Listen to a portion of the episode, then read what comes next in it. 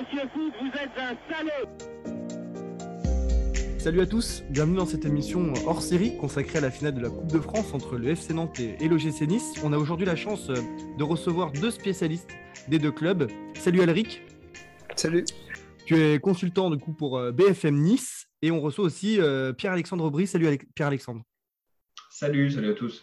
Donc toi, de ton côté, tu fais partie de la rédaction de, 20 minutes Nantes. Merci à, deux, à vous deux pardon, d'avoir accepté euh, notre invitation.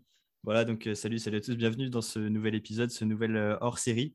on va traiter, voilà, comme Lino vous l'a expliqué, de la finale de la Coupe de France et on va commencer sans plus tarder par un, retour sur le parcours qui a amené ces deux clubs de Ligue 1 jusqu'au Stade de France pour cette finale. Donc c'est une affiche assez inhabituelle puisqu'on a, on a l'habitude de voir euh, Paris dans cette affiche de, la finale de Coupe de France. Ce ne sera pas le cas cette fois.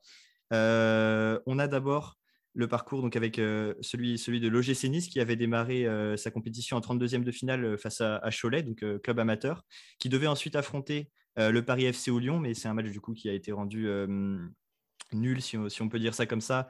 Et Nice est passé directement au tour suivant. Et puis, ils ont ensuite battu le Paris Saint-Germain c'est euh, peut-être la grosse performance de cette euh, Coupe de France pour l'instant. Et puis euh, ensuite Marseille, avant de recevoir et de, disposer de Versailles à domicile en demi-finale. Et c'est ce qui les a emmenés jusqu'au Stade de France. En effet, un, parcours périlleux pour, le GC mais c'était aussi compliqué hein, pour le FC Nantes, puisqu'ils ont dû affronter dans un premier temps Sochaux, puis Vitré, enfin Brest, Bastia et Monaco. On a quand même des équipes assez compétitif. Sochaux qui joue la, montée en, Ligue 1 cette saison. Brest qui est une équipe assez ardue à jouer avec, euh, avec euh, maintenant euh, Der sur le banc.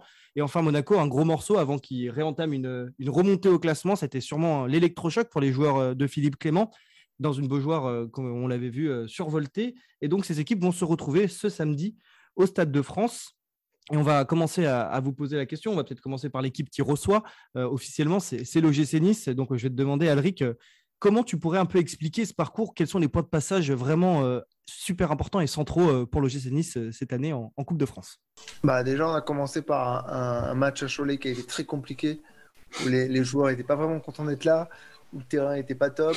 Et on gagne sur une demi-occasion un but d'Andy Delors qui actuellement est notre sauveur, on y reviendra.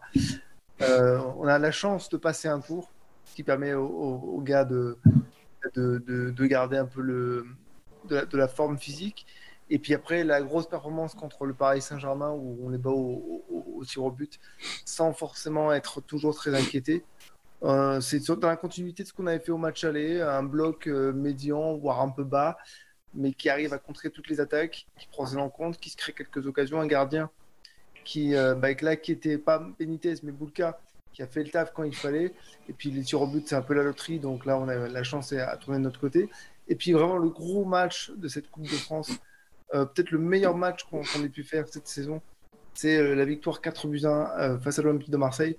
Où ce soir-là, je crois que après le but de, de Under, enfin de, de Barre contre son camp, je crois que tout nous a souri jusqu'à la fin, puisque à partir de, à partir de, ce moment-là, Justin Kluivert est rentré en état de grâce et tout ce qui se passait, tous les tirs qu'on faisait, à rentrer direct dans la cage. C'était limite insolent, mais ça nous a bien fait, bien fait vibrer, surtout parce que c'était contre Marseille et qu'il y avait un gros, gros passif euh, par rapport au début de saison. Et puis voilà, après, il y a eu Versailles. Euh, Versailles, ça a été le, match qui m'a fait souffrir, je crois, dans, cette, euh, dans ce parcours, parce qu'au bout de 45 minutes, on est absolument dégueulasse. On ne tire pas au but, on ne se crée pas d'occasion. Pire que ça, on voit Versailles qui, par de petites actions, arrive à nous mettre en danger. Et puis il a fallu un grand Amin euh, sur ces 45 dernières minutes qui a lui décidé lui, euh, de prendre le match en main et qui a réalisé un 45 minutes très haut niveau puisqu'il marque un super but et il délivre une très très belle passe décisive pour Casper Dolberg. Il faut savoir que hormis le championnat, c'est le dernier match euh, où Amin a été décisif puisque ça fait à peu près 12 ou 13 matchs qu'il est plus décisif.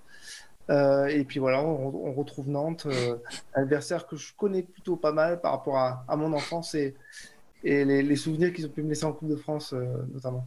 Oui, tout à fait. Donc, euh, c'est vrai que pour euh, le parcours de Nice, ça reste un parcours assez impressionnant, surtout du coup, bah, au vu des adversaires rencontrés. Hein, tu as, évoqué, Paris, tu as évoqué Marseille notamment, et puis qui témoigne aussi de la bonne saison quand même qui est en train de réaliser cette équipe, et puis de la montée en gamme en fait avec Christophe Galtier. Voilà, on rappelle que c'est une équipe qui jouera sa cinquième finale de Coupe de France et qui en a déjà conquis trois par le passé. voilà, donc Pierre-Alexandre, maintenant, si tu peux un petit peu bah, de même hein, voilà, nous expliquer les grands éléments qui expliquent ce beau parcours du FC Nantes assez inattendu, et puis bah, peut-être un point de passage marquant de ce parcours. Ouais, bah, franchement, on est, je crois que le FC Nantes a vécu un parcours complètement aux antipodes de celui de, son adversaire niçois, parce que déjà d'une, ils ont eu la chance, excepté sur le premier match face à Sochaux, euh, de jouer à domicile sur chacune des rencontres. Donc déjà, c'est quand même important. Même en jouant face à Vitré, euh, euh, qui jouait, je crois, en National 2, ils ont réussi à se retrouver à la Beaujoire, puisqu'il y a eu le préfet qui a choisi de, faire jouer le match à la Beaujoire. Le Stade Rennais n'a pas voulu accueillir le match. Enfin, voilà. Donc tout ça s'est fait à Nantes. ça a commencé à Sochaux bah, au tir au but, hein, au final, après un match complètement insipide. Euh, Descamps, donc, qui est le, gardien numéro 2 qui a, sorti ce, un tir au but, me semble, si, je si ma mémoire est bonne. Euh, donc ça passe par la petite porte au final au début, et puis après tous les matchs se jouent à domicile. Donc, euh, en fait, ils ont suivi la logique, contrairement à, ce qu'a vécu Nice, je trouve, qui est passé par deux matchs assez exceptionnels. Hein. Alric l'a bien expliqué face à, face à Marseille, c'était un grand match. Face au PSG, il a fallu sortir également une grosse performance. Nantes, au final, a respecté la logique, si je puis dire, en éliminant donc euh, euh, Brest d'abord, Vitré d'abord 2-0, Brest 2-0, Bastia encore une fois 2-0. Ensuite, il y a eu le point de bascule, effectivement, c'est la demi-finale face à Monaco, où là, pour le coup, on est dans une Beaujoire qui est complètement en feu, une ambiance de dingue et une victoire au, bout du suspense euh, au tir au but, avec encore une fois un Rémi Descamps euh, titulaire, donc qui a, fait tout le parcours de coupe, on en reparlera, je suppose, tout à l'heure, et, euh, et, qui du coup est décisif sur la séance de tir au but malgré un match plus que compliqué pour lui. je pense qu'il est là le, point de, de bascule, c'est-à-dire que c'est le seul match où Nantes a été, enfin le seul match de, de, ce parcours en Coupe de France où Nantes était peut-être pas le favori sur le papier, euh, et a sorti une équipe de Monaco qui commençait à retrouver, euh, euh, je trouve, le jeu qu'elle reproduit depuis quelques matchs. et voilà, c'est une victoire un peu à l'arraché, de partout, au tir au but derrière, et une Beaujoire envahie. Donc, on a, on a, on a, vécu au final, enfin le FC Nantes a vécu au final un, parcours, je trouve, très réussi, mais somme toute assez logique quand on regarde les adversaires auxquels ils ont eu affaire. Euh, Monaco a été un vrai test. C'est en ça que ça prouve que cette équipe euh, est, capable, en tout cas mérite sa place en finale. Voilà.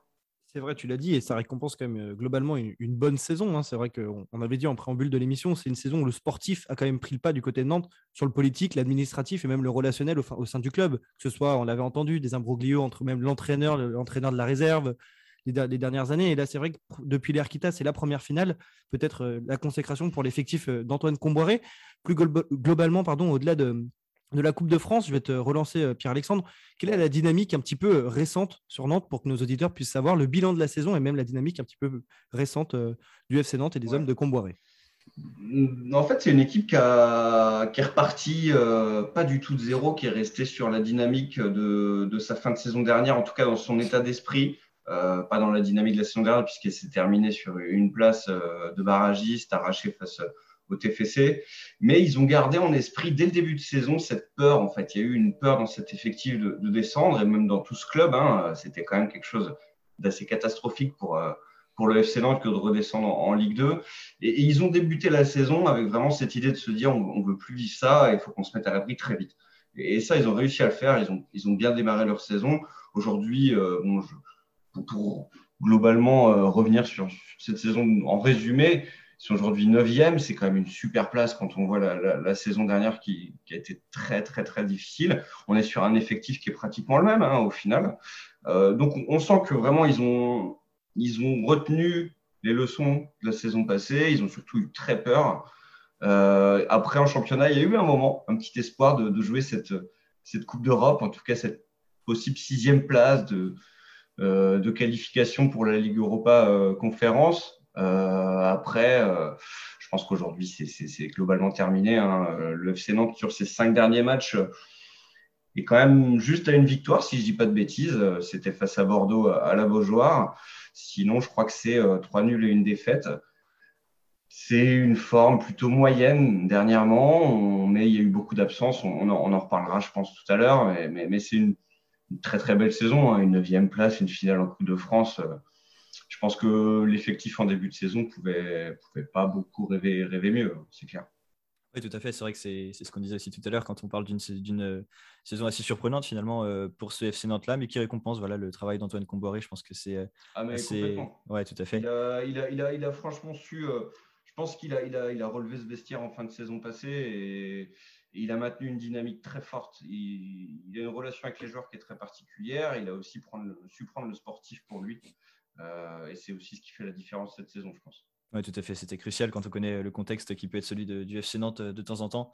Euh, alors que du coup, du côté de Nice, euh, on est sur une dynamique générale assez différente, puisque en fait, c'est un projet qui semble progresser. bien sûr, il y a des difficultés, mais c'est un projet qui est quand même mené de manière assez audacieuse, au moins.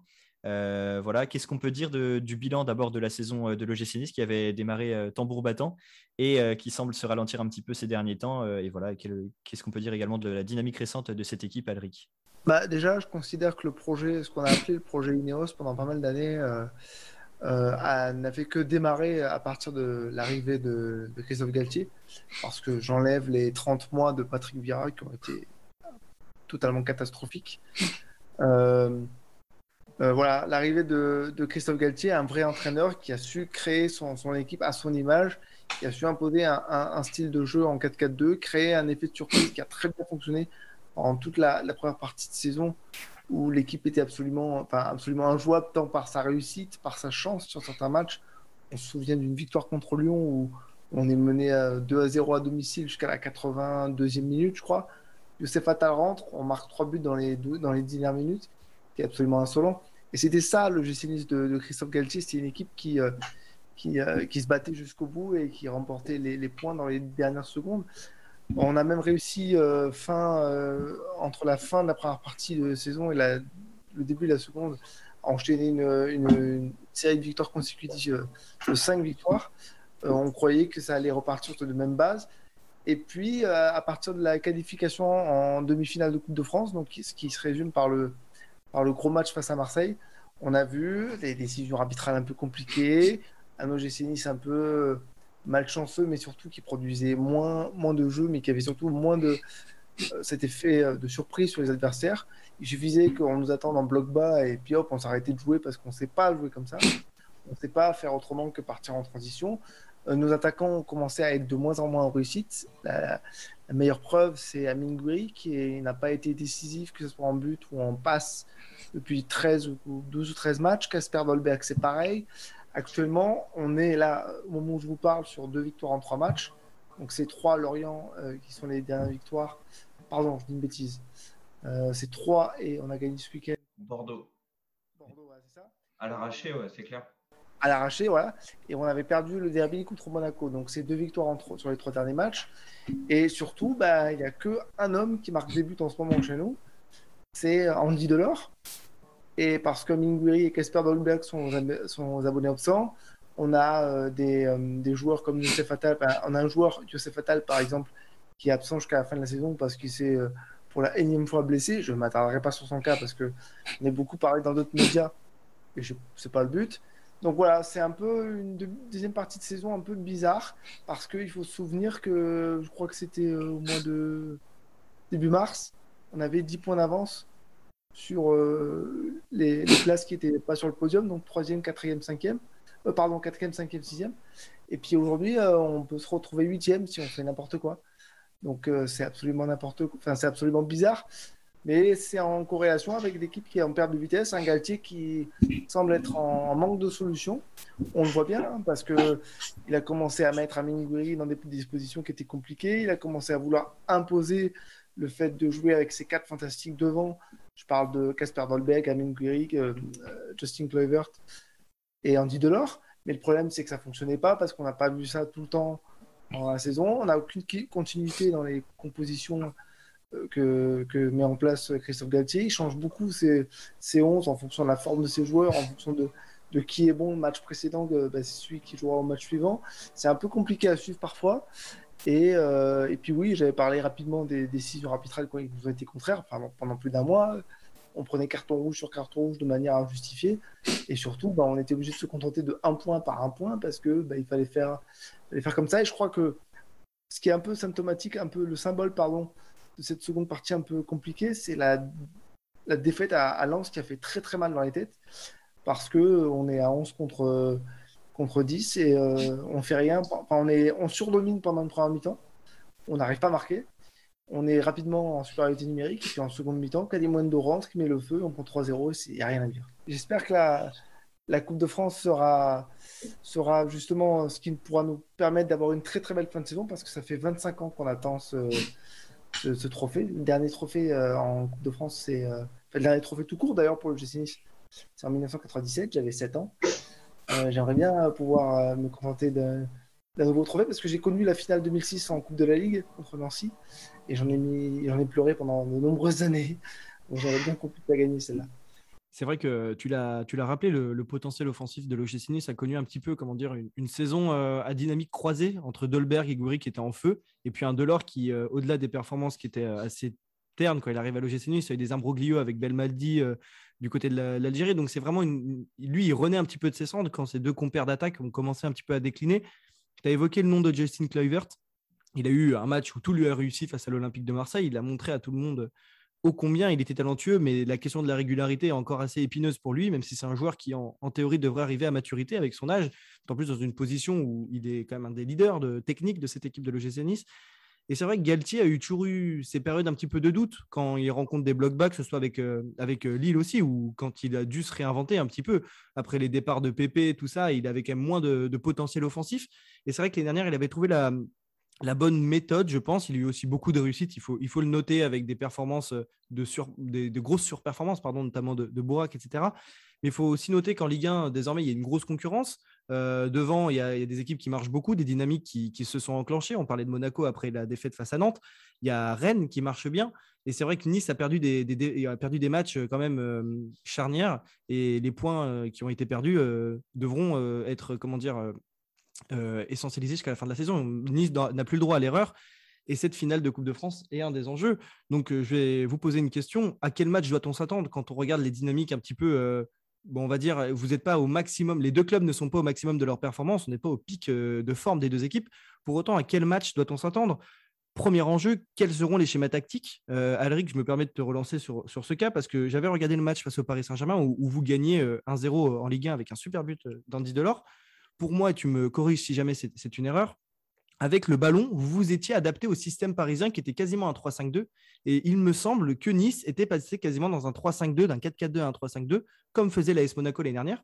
Et donc, ce 3-5-2, c'était une. Donc, Danny qui était sur le papier latéral droit dans un 4-4-2, passé en troisième centrale. Et c'était Kluivert qui jouait comme un piston à droite, euh, barre à gauche, et on gardait les deux pointes euh, avec, euh, il me semble, c'était Guiri et Dolberg. Est-ce que tu penses qu'un système comme tel peut être adapté face, à, face au FC Nantes, par exemple, ce week-end? Euh, bah, je pense que non, on va se retrouver avec un, 4-4-2 comme Galtier l'a fait quasiment depuis le début de la saison, parce que tu parlais d'un 3-5-2, c'est très hybride, mais son schéma de base, c'est le 4-4-2 à plat. et il n'en démord pas depuis le début de la saison, à tel point que nous, on se pose la question si on a les joueurs pour jouer dans ce système-là. Parce que bah, quand tu te retrouves à mettre un, joueur comme Aminguri en milieu gauche, euh, alors qu'il est quand même plus intéressant, même peut-être soit dans un soit dans le 4-4-2 en étant en pointe, soit dans un 4-3-3 en étant ailier. Euh, non, moi je pense que là, on aura quand même Galtier qui forcera dans son, dans son système habituel. La question est de savoir qui voudra prendre le jeu à son compte. Parce qu'on sait que nous, avec le ballon, on est des ganches. On sait pas, on sait pas faire. On sait pas déstabiliser des blocs, on sait pas prendre, on sait pas avoir du rythme, on sait pas créer du décalage, ça c'est une, évidence. Je l'ai vécu au stade contre 3 euh, il y a quelques semaines de ça. Heureusement que Kefren Turam, le roi Kefren Turam rentre en jeu, parce qu'on aurait pu finir avec 0-0. Et contre Bordeaux, c'est pareil. Euh, S'il n'y a pas le jeune défenseur Lacroix, c'est Lacroix, je crois, ou Lacou, je sais plus, qui décide de faire une passe ici en dit de l'or, qui était euh, mettre hors jeu, et tu marques pas contre Bordeaux. Donc non, moi ce que j'espère, moi la question que je me pose, c'est qui prendra le jeu à son compte? Si Nantes prend le jeu à son compte, un peu comme ça avait été le cas au match aller pendant les 45 premières minutes, on aura peut-être la capacité de euh, rester assez médian voire bas et de partir en contre. c'est la possibilité, un peu comme le match aller, où pendant 45 minutes, on doit perdre 3-0 et au final, c'est nous qui gagnons 2-0. Euh, donc voilà, moi ce que, je, ce que j'espère, c'est que ce qu'on entend un petit peu dans les bruits de couloir qu'on entend, c'est depuis la qualification contre Marseille, les joueurs se sont réunis dans le vestiaire et se sont dit cette coupe-là, il faut qu'on aille la chercher. Ce qui fait poser un peu la question est-ce qu'ils n'ont pas un peu tous levé le pied en championnat, sachant que la coupe, ça devenait l'objectif principal C'est une supposition que je fais, hein. je, n'ai aucune information euh, sur ça. Et ce que j'espère par contre, c'est que toutes les, tous les problèmes de jeu, tous les problèmes d'esprit qu'on rencontre ces derniers matchs de championnat, ils vont disparaître contre le FC Nantes. Ok, on ne verra pas un logiciel flamboyant qui va faire du football samba, ça c'est sûr. Par contre, ce que j'espère, c'est que bah, on soit hyper efficace, qu'on impose un, défi physique au FC Nantes et qu'on ne se laisse pas déborder par vos joueurs de côté notamment. Vous avez fait très très, mal, je pense euh, notamment à, à Mosé Simon, qui nous avait euh, fait très très très mal au match aller. Euh. J'espère que l'état d'esprit sera au rendez-vous de cet, événement historique. Oui, tout à fait. C'est sûr que c'est un, moment à ne pas rater dans la saison côté niçois. la question que tu as posée, elle me semble très, très appropriée, à savoir ouais, voilà, qui prendra le jeu à son compte? Parce qu'en fait, quand on regarde un petit peu ce que produisent ces deux équipes en Ligue 1, et puis c'est ce qu'elles ont fait également en Coupe de France sur la plupart de leurs matchs, ces deux équipes qui vont un peu en fait jouer une sorte d'effet miroir. On a deux équipes qui jouent assez bas, qui sont pas forcément les plus avides de possession et qui vont par contre avoir beaucoup de choses à exploiter euh, en contre avec la vitesse. Il y a des joueurs très rapides. Euh, voilà. Moi, ce que j'avais retenu aussi euh, des oppositions en Ligue 1, au match aller comme au match retour, c'est qu'effectivement, Nantes avait peut-être un peu, un peu plus pris le jeu à son compte, mais à chaque fois, ce qui avait fait la différence, c'était le réalisme des Niçois. Et c'était assez frustrant parce qu'on avait l'impression que Nantes avait vraiment moyen d'aller chercher quelque chose face à une équipe qui, en plus, dans ces périodes-là, l'OGC Nice était quand même particulièrement fort au, niveau du championnat. Et euh, on avait l'impression que Nantes pouvait à chaque fois aller chercher quelque chose, mais ils se faisaient punir par le réalisme euh, de Nice. Et peut-être parce qu'ils avaient un peu, pris, un peu plus pris le jeu à leur compte que ce que finalement ils étaient capables d'assumer. Donc on va revenir vers toi aussi, Pierre-Alexandre, par rapport à ça. Dans la mesure où on a deux équipes qui jouent un petit peu de la même manière et qu'on a cette indécision euh, par rapport à voilà, qui, fera le jeu, qui euh, assumera la possession du ballon, puisqu'il faudra bien une équipe euh, qui s'en charge. dans quelle animation est-ce qu'on risque de retrouver le FC Nantes et comment en fait est-ce qu'il faut que les hommes de Comboiré abordent cette rencontre? On, est sur deux équipes de transition en fait, c'est ce que vous vouliez dire, je pense. ça explose, ça explose assez vite quand ça récupère la balle. Nantes le joue très très bien ça, avec bah, son trio offensif euh, Simon, euh, Blas, Colomiani, ça, va très très vite. Colomiani, euh, quand ça déborde, en ce moment, il n'est pas tranchant devant le but. Il marque pas beaucoup, mais par contre, il est extrêmement décisif sur tous les matchs. Je pense que ça peut être le facteur X d'ailleurs de, cette finale. Je pense que Nantes, à mon avis, en tout cas, arrive en forme. Ça, c'est une certitude. Euh, je tiens juste à préciser une chose par rapport à Nice. Euh, bah, Nantes a perdu les deux matchs en championnat et en fait, clairement, dans le discours, euh, je parle bien du discours des joueurs et, du coach, on a Nice qui est, favori. Ils ont la, posture assez facile hein, là-dessus et, ils n'hésitent pas à s'en servir et ils auraient tort de s'en priver, je pense d'ailleurs. après, pour revenir sur les deux matchs de championnat, effectivement, Nice a été beaucoup plus réaliste. Nantes avait, tenté de faire le, jeu un petit peu plus, mais c'était un petit peu fait prendre là-dessus. C'est pas une équipe qui est, forcément habituée à ça. Euh, là, on a un Nantes qui est un FC Nantes qui est, en forme parce qu'il retrouve ses éléments surtout. Euh, on avait, euh, je ne sais pas si on, peut en parler maintenant, mais on avait Nicolas Palois qui était blessé en torse du genou, qui est revenu face à Lens, qui a joué tout le match, qui a joué, semble-t-il, globalement à 100%. Parce que c'est un joueur qui a besoin de jouer à 100%. il ne peut pas retenir ses coups. Il, est, tellement puissant aussi qu'il que, y a besoin d'avoir des genoux solides quand même. Euh, on a un Chirivella qui avait un début de pubalgie un petit peu, qui a beaucoup manqué quand même sur ses derniers matchs et qui est revenu, euh, qui, sera là à mon avis à, 100% euh, sans trop de, difficultés.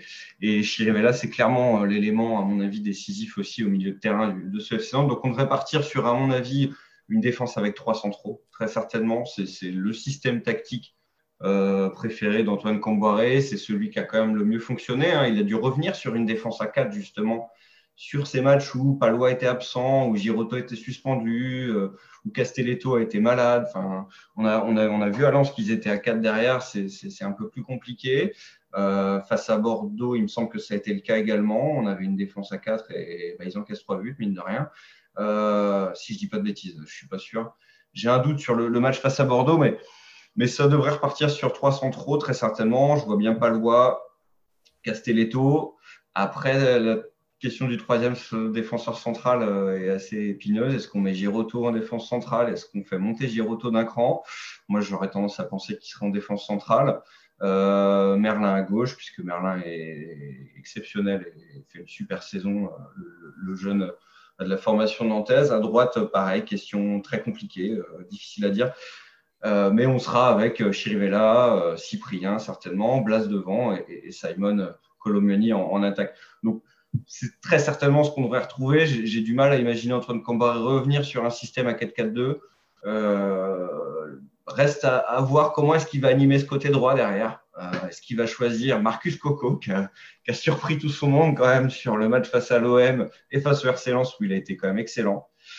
Est-ce qu'il va choisir euh, il, a, il a du choix. Hein. Il a Fabio, il a Corchia, il a Marcus Coco et il a même Boukari, Osman Boukari qu'il a testé contre le PSG en latéral droit, enfin en piston droit, qui a fait un super match face au PSG sur une rencontre euh, exceptionnelle à la Beaujoire, victoire 3 euh, buts à 1. Donc, il y, a, encore cette interrogation sur le poste de piston droit, mais, je pense que je ne me, trompe pas beaucoup en, disant que, va repartir sur ce système euh, avec euh, 5 défenseurs, 5-3-2 très certainement. Euh, quant à la dynamique, elle est, euh, voilà, on, sait, on, sait, on sait sur quoi peut, miser cette équipe. Hein. Elle explose très vite avec son, son trio offensif, comme je vous le disais. Donc voilà, qui va prendre le jeu à son compte?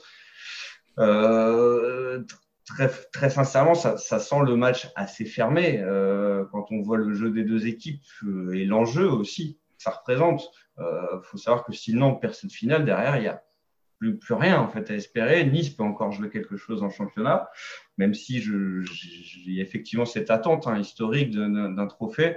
À Nantes aussi, pour toute une génération, hein, ça fait une vingtaine d'années quand même.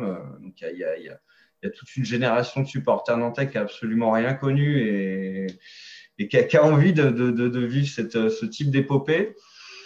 Donc, euh, donc ce, sera un match, à mon avis, assez fermé. Je ne m'aventurerai pas un pronostic, mais il n'y aura pas euh, pléthore de buts, même si Nantes encaisse énormément de buts depuis quelques rencontres. Je crois qu'ils sont à 8 buts encaissés sur les trois derniers matchs. Encaisser trois, par exemple, encaisser trois buts contre les Girondins de Bordeaux, c'était pas rassurant. Voilà. Ce qui n'est absolument pas notre cas côté défensif. Une paire de défenseurs qui, certes, a connu quelques difficultés sur plusieurs matchs ces derniers temps, mais on reste la meilleure défense du championnat, je crois, avec 30 ou 31 buts encaissés. Et donc, notre point fort, je pense que pour tous les adversaires, quel que soit le type de match, c'est que de toute façon, il faudra se battre jusqu'au bout. Parce que nous, on peut marquer jusqu'à la dernière seconde. Il y a une statistique qui était sortie qui est assez euh, parlante par rapport à ça c'est qu'on a gagné 11 points dans le temps additionnel. C'est incroyable. Non, mais, Nantes, est à 9 buts d'ailleurs pour répondre à ça, je crois, sur les, trois derniers matchs aussi. Donc ils ont encaissé 8, ils ont marqué 9. On est, sur un système qui a été assez déséquilibré, euh, je, trouve. Est-ce que pour autant ça aura du spectacle? Comme dit Alrix, je pense que on a une équipe niçoise qui est tellement solide derrière que je ne sais pas si, si, Nantes arrivera à perforer ce, système. Pour un peu, excusez-moi, euh, appuyer ce que vous aviez dit, euh, d'un côté, euh, on a Nantes qui est l'équipe qui, presse, la quatrième équipe qui presse le plus en Ligue 1. C'est quand même une équipe qui, dans sa zone défensive, presse beaucoup. Mais alors, du coup, il y a, un, enjeu dans ça, c'est que c'est à la fois une équipe qui presse beaucoup, notamment dans sa zone défensive, avec le meilleur récupérateur en Ligue 1, c'est euh, Giroto. Il est le, euh, oui, le meilleur récupérateur en Ligue 1 en termes de ballons récupérés. Il a 380 ballons récupérés. Et c'est le second meilleur presseur dans sa zone défensive. On voit que, comme tu l'as dit, sa présence euh, dans la ligne défensive ou au milieu sera vraiment importante pour tenir à la fois bien l'équilibre de cette ligne, mais aussi savoir où le bloc va se situer. Parce que si on, voit son, importance dans sa zone défensive, mmh. mais par contre, euh, une petite faille. Et tu disais, Alric, la difficulté de l'OGC Nice de, briser un, un, bloc, peut-être que ça passera par le dribble, puisque Nantes est la cinquième équipe en Ligue 1 qui se fait le plus dribbler. Ils ont déjà subi 4, 390 dribbles selon le site FBRF, euh, je suis allé voir hier. Donc euh, c'est quand même une équipe qui à la fois presse beaucoup, se dépense beaucoup, mais il y a un manque de, d'efficacité défensive, à contrario de l'OGC Nice, qui a quasiment le meilleur presseur de Ligue 1 Jean-Claire Todibo, qui est quand même une révélation hein, de, déjà de, pertinence de la part de Galtier de lui avoir autant confié de, d'importance dans l'équipe cette année, mais aussi parce qu'il est régulier depuis le début de la saison. Et plus globalement, c'est cinq Français, cinq Français qui sont défenseurs centraux, qui sont les cinq meilleurs presseurs en Ligue 1. Ça montre aussi une évolution dans la, dans la formation française si on élargit au-delà du prisme du match. Donc Nice va pouvoir s'asseoir sur une belle base défensive, comme tu le disais, avec Dante qui fait quand même une saison malgré son âge euh, assez bonne, malgré un carton rouge qu'il avait, plusieurs cartons rouges qu'il avait pris euh, à la suite, euh, qui sont assez, comment dire, incongrus. Mais par contre, Todibo tient bien. a contrario, Nantes devra se montrer un peu plus efficace défensivement s'il veut pas subir bah, les, foudres de la part de l'OGC Nice, puisque, dernier petit chiffre, euh, d'une pluie de chiffres, c'est euh, Andy Delors, qui est le troisième joueur qui tire le plus en Ligue 1, et il est dans le top 5 du nombre de tirs cadrés dans, sa conversion en termes de tirs et tirs cadrés. Donc, euh, d'un côté, on a un gros potentiel offensif avec, avec Delors qui est en forme, et par contre, euh, nice, euh, Nantes, qui sait aussi être bon défensivement, on l'a vu contre le Paris Saint-Germain, mais qui devra montrer vraiment de l'implication jusqu'à la 90e minute. Et notamment, le choix du troisième central sera vraiment important, puisqu'on sait que ça peut être aussi la raison de, certaines failles. C'est souvent la faille euh, après Palois et, et casser les taux. C'est toute la difficulté du, système nantais, c'est qu'en fait, il y a même Denis Sapia qui pourrait se retrouver en, défense centrale, justement, à la place de Giroto. ça rassure pas. Hein. Euh, ça rassure pas à 100%, mais mine de rien, euh, sur certaines rencontres, il a été plutôt performant, je trouve. Voilà, après, euh, est-ce que ça va. Là, il y a eu beaucoup de chiffres. je ne sais pas si ces chiffres, ils auront une réelle importance samedi, sincèrement. Mais, mais, mais après, on est, on est, on est sur, sur, sur une finale, mine de rien. Et Ouais, c'est sûr que donc dans cette, dans cette finale, on a aussi, puisque c'est une finale et puis puisqu'il y a, il y a tout un enjeu un peu symbolique derrière, on a, on a aussi une dimension qui est un peu plus irrationnelle. C'est sûr qu'il il faut aussi, euh, voilà, comme tu le disais, Pierre-Alexandre, s'éloigner un petit peu. Forcément, on est un peu obligé, même si on veut décrypter ce qui, ce qui pourrait se passer, on est un peu obligé de prendre en compte aussi cette dimension euh, un peu plus folle en fait. Euh, émotionnel, ouais, complètement. Ouais, tout à fait, exactement, émotionnel. Euh, on peut aussi parler un petit peu des individualités. On l'a déjà fait euh, avec, en évoquant les, joueurs, les points forts, les points faibles, notamment dans la dynamique de ces équipes. Et on peut peut-être dresser, on va dire, quelques, quelques parallèles entre ces deux équipes. On l'a fait au niveau du style de jeu, mais aussi dans les individualités. On a plusieurs, on va dire, matchs dans le match. Et le premier, c'est celui des gardiens, puisque côté nantais comme côté niçois, on a eu un parcours en Coupe de France qui a été confié euh, à l'habituelle doublure, donc euh, Marcin Boulka euh, côté niçois, et puis Rémi Descamps du côté du FC Nantes. Alric, on va commencer par toi. Quel, va être le choix, à ton avis, en fait, tout simplement Quel va être le, choix fait par Christophe Galtier et son staff? Quel gardien gardera les buts de l'OGC Nice pour cette finale? Alors, la réponse, je ne l'ai pas. On, verra ça samedi à 21h parce que jusqu'à le coup d'envoi soit donné, il peut toujours y avoir des changements. Ensuite, je sais par contre que dans la communauté de supporters de l'OGC Nice, le débat est ouvert. Il y en a qui sont pour euh, Marcin Bulka. moi, je suis par exemple pour le fait que Marcin Bulka continue euh, le parcours. Je vois pas pourquoi il, serait privé de finale alors qu'il a fait un très beau parcours jusqu'à maintenant. Il y en a qui sont plutôt pour le fait qu'on mette le taulier, celui qui joue depuis le début de la saison, Walter Benitez, et surtout parce que c'est sa cinquième saison, je crois, chez nous, et que ce serait bien qu'il soit titulaire dans le match qui peut rapporter un trophée. Donc voilà, la question est toute ouverte. Moi, je sais que je préférerais que ce soit dans la continuité avec Parsim Bulka, parce que euh, je pense qu'on a cette chance du côté de l'OGC d'avoir deux très bons gardiens depuis le début de la saison, et que peu importe lequel tu mets, tu as des garanties euh, défensives. Et euh, que ce soit l'un ou l'autre, je pense que ça peut le faire dans cette finale. Assez incertain encore, c'est moins le cas du côté du FC Nantes, puisqu'on a eu une information ces derniers jours. Apparemment, la, la tendance serait plutôt à Alban Lafont. Donc euh, cette fois Rémi Descamps euh, sur le banc et puis Alban Lafont, euh, le gardien titulaire de cette équipe nantaise en Ligue 1, qui est aussi un des meilleurs gardiens du championnat, mais c'est quelque chose qu'on peut aussi dire de, Walter Benitez cette saison. Pierre-Alexandre, est-ce que c'est cohérent selon toi de mettre Alban Lafont dans les buts plutôt que Rémi Descamps? Ouais, c'est une info de nos confrères de West France euh, qui ont ça hier. Effectivement, il y a eu hésitation hein, jusque, hier après-midi, début d'après-midi, on ne savait pas encore. Ça a été annoncé hier en fin de journée, semble-t-il, au groupe par Antoine Camboret. Euh, ce débat a, été euh, très long au sein de, toute la presse nantaise, euh, y compris chez supporters, je pense. moi, j'aurais été partisan de laisser, Rémi Descamps, qui, qui, selon moi, a fait le job au final, en étant décisif sur deux séances de tir au but et en encaissant aucun but sur tous les matchs sauf celui de l'AS Monaco.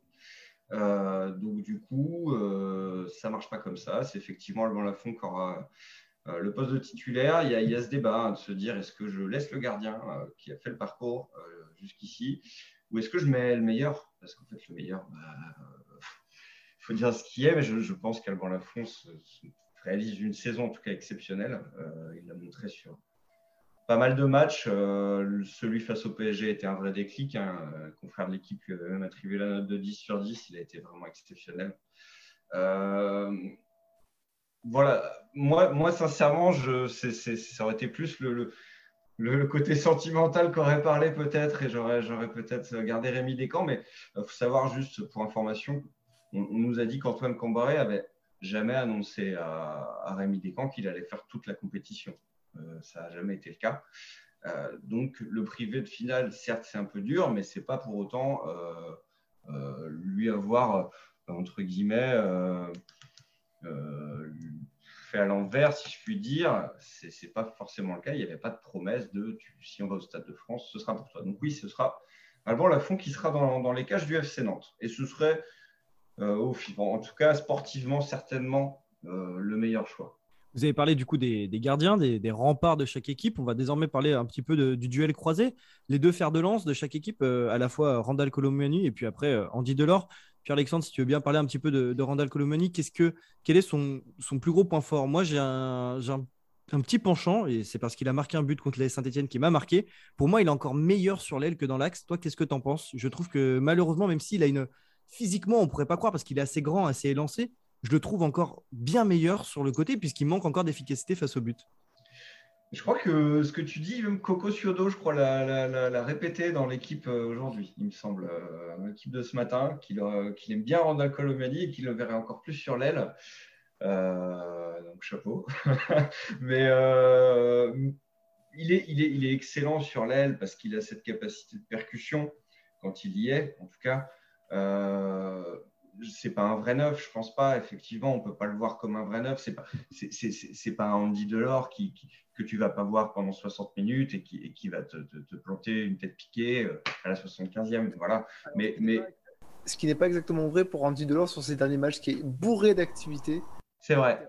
Impressionnant. Mais en fait, il tient l'attaque, il tient l'attaque niçoise. J'ai l'impression, effectivement. Euh, à lui tout seul ces derniers matchs. Mais, mais pour finir sur, sur Colomani, c'est un joueur qui presse, qui va user une défense, vraiment. Euh, après, sincèrement, vu son poste, avec Ludovic Blas, ils peuvent permuter. Parfois, Blas joue sur un côté, Colomani euh, euh, est, dans l'axe, du coup, et puis il permute. Parfois, Colomani revient sur le côté quand, quand Blas n'est pas dans ce poste de 9,5. Euh, en fait, on sent qu'il y a quand même un, truc entre Ludovic Blas et lui, et, ils n'hésitent pas parfois à percuter. Euh, à permuter, pardon. Mais, mais, mais oui, oui, c'est, je pense vraiment. Enfin, c'est, moi, je sens que c'est un joueur qui, est en forme, qui a, soif de, victoire, qui a peut-être aussi soif d'une petite revanche, euh, qui arrivera, euh, enfin, qui sera sur l'un de ses derniers matchs et sur sa grande échéance, sa grande dernière échéance avec le FC Nantes. Oui, oui, ce sera certainement un facteur X, Randall Colomoni. Même si, comme je disais tout à l'heure, il, marque moins en ce moment, mais, il est altruiste en plus. Hein. Mine de rien, face à Bordeaux, il délivre deux centres décisifs sur Moses Simon et un autre centre ensuite sur, sur Boukari sur le, dernier but.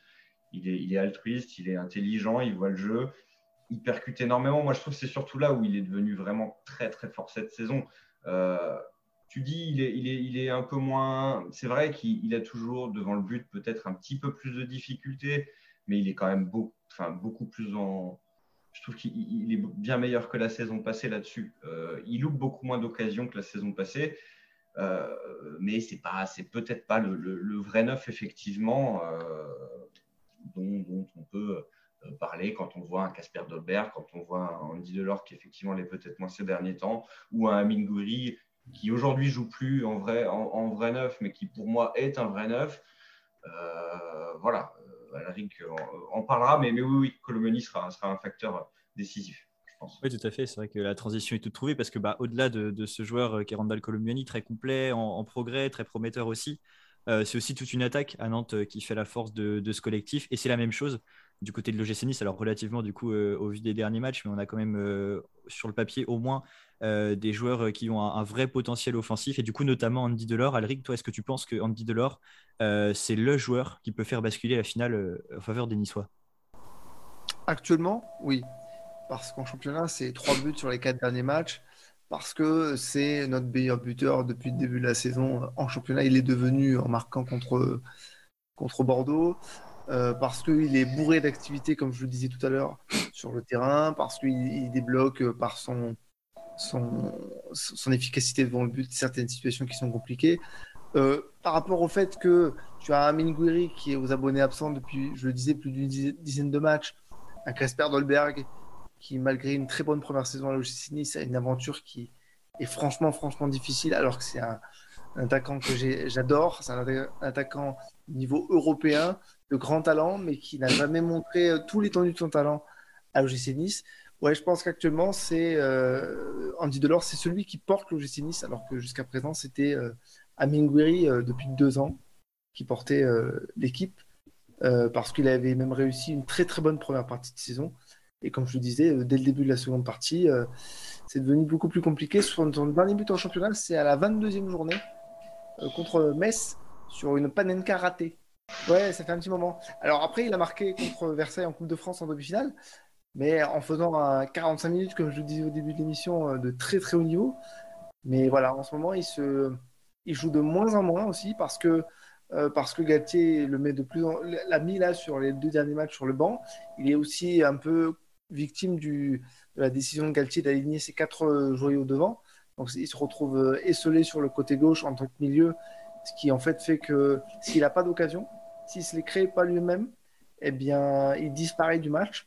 Ça s'est produit notamment euh, sur un des matchs où j'étais au stade, c'était contre 3, où il a eu une très bonne occasion au début de match et puis il a totalement disparu. Donc actuellement, c'était notre leader technique en début de saison, ça ne l'est plus du tout. donc oui, aujourd'hui, Andy Delors, c'est notre attaquant, c'est clair.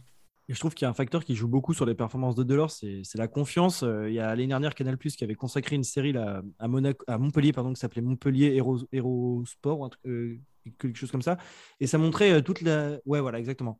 Et ça montrait toute la dynamique de confiance, c'est-à-dire que Delors arrive après le confinement un petit peu avec des kilos en trop, s'énerve facilement, manque d'efficacité en match. Et puis petit à petit, Montpellier gagne des matchs, commence à remonter au classement. Et Delors, entraîné par toute cette dynamique collective, se met au sein du collectif et marque les buts les plus importants et est très fort, je trouve, quand il est en confiance sur sa spontanéité. On le voit face au Paris Saint-Germain, c'est un centre. Il y a 8 chances sur 10 que tous les attaquants de Ligue 1 le manquent, mais lui, il est persuadé que s'il le fait en une touche, ça va rentrer. Et de faire ce centre, de, de la prendre en une touche en reprise de volée, c'est cette spontanéité qui peut faire la différence.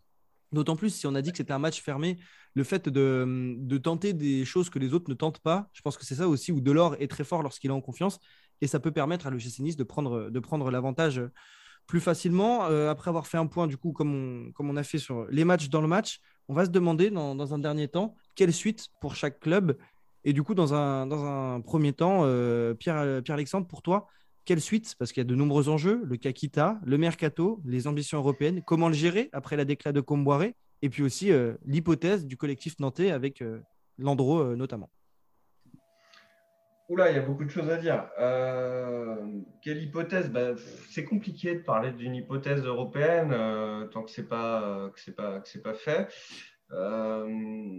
Euh, bon, bah, on, a, un Valdemar qui, qui, se montre dans les médias depuis une semaine. Hein. Il, a, enchaîné deux, deux interviews, dont, une nationale chez, nos confrères des RMC. cette semaine, il a, également été interviewé dans les, colonnes de presse Océan, globalement la, les mêmes propos excepté sur euh, le fait que le club, semble-t-il, n'est pas à vendre sur cette deuxième interview. Euh, chez RMC, il était plus, ouvert. bref, difficile à, décrypter. C'est aussi compliqué à aborder puisqu'on sait qu'il y a euh, tout un pan de l'effectif nantais qui pourrait partir cet été.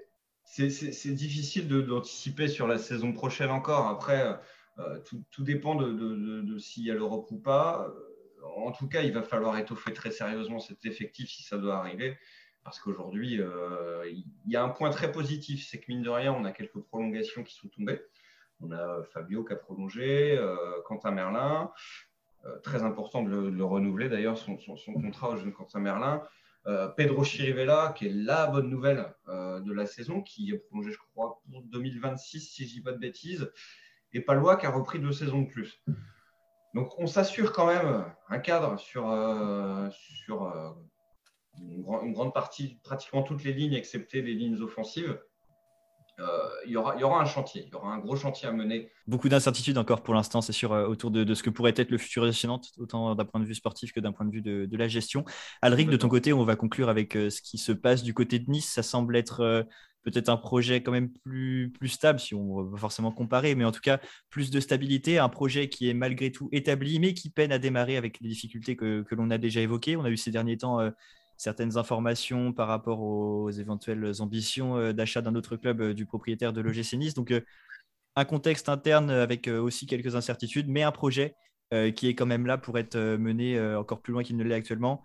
Est-ce que un trophée, c'est un, point vraiment très crucial dans l'évolution du projet Ineos? Quel impact ça pourrait avoir et quel effet également en cas de, de défaite éventuellement? Bah Déjà, un trophée, c'est important pour l'histoire d'un club quand ça fait 25 ans que tu n'as rien gagné et que tu prétends avoir des ambitions, avoir un trophée, c'est, c'est la moindre des, choses. Après, il faut se rappeler que c'est uniquement la première année de, Christophe Galtier à la tête de l'OGC Nice. Au, final, on se retrouve avec une saison qui est quand même assez, assez formidable. Moi, je voudrais revenir sur quelques éléments. C'est que ce, résultat en, Coupe de France va conditionner certainement euh, l'état d'esprit dans lequel on va aborder les trois derniers matchs qui restent parce que j'ai regardé le, classement pendant que Pierre-Alexandre est en train de parler. Euh, on est à 5 points de Marseille, on est à 2 points de Rennes qui est euh, troisième. Euh, le podium est encore tout à fait possible mathématiquement à condition qu'on gagne nos trois derniers matchs qui sont Saint-Etienne, Lille et, Reims.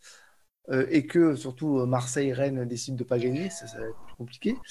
mais surtout, les résultats de, samedi va conditionner aussi l'avenir de beaucoup de joueurs au sein de l'OGC Nice et ça va me permettre d'aborder le problème de continuité dans euh, le projet euh, et dans la structure de l'effectif niçois parce que pendant que Pierre-Alexandre est en train de parler, j'ai pris quelques notes. On a Dolberg, Guiri, Attal, Amavi, Kluivert, Bouka, Benitez qui sont sujets à euh, questionnement par rapport à leur avenir. C'est la moitié d'une équipe. Hein.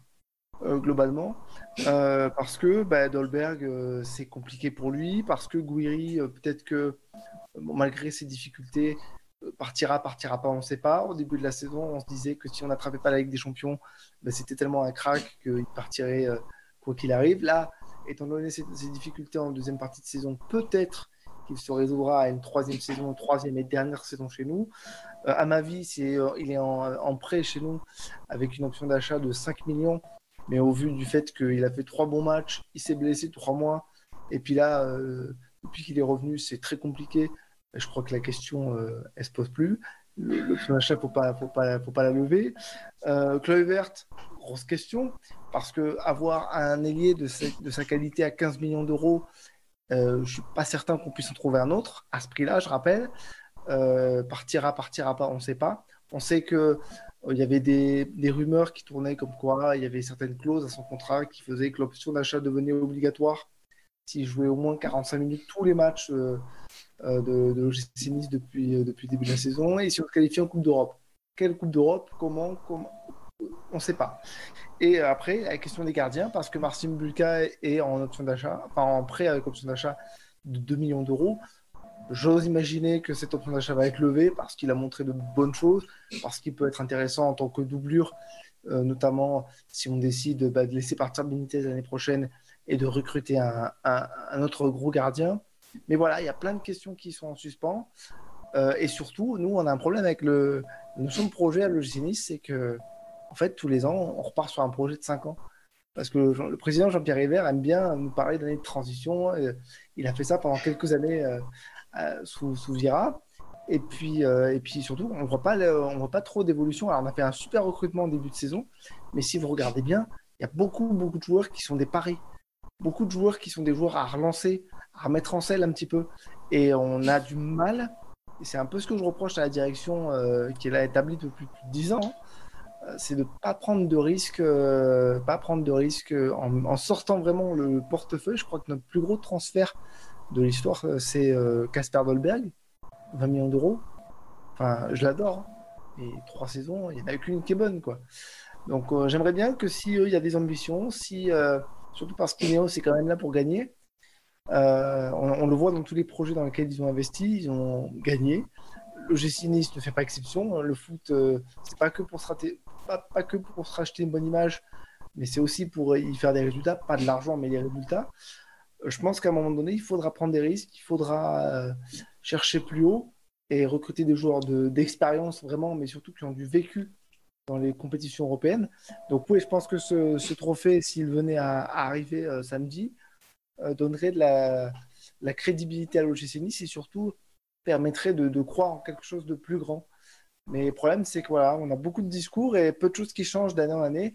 Et encore une fois, j'ai l'impression qu'on va devoir faire un gros, gros chantier en fin de saison, l'été prochain, je veux dire, euh, comme l'année dernière. Ce qui fait que moi, je, réclame, on est plusieurs à réclamer euh, de la continuité, de la stabilité dans ce club, parce qu'il y en a un peu marre de refaire euh, un chantier complet tous les ans.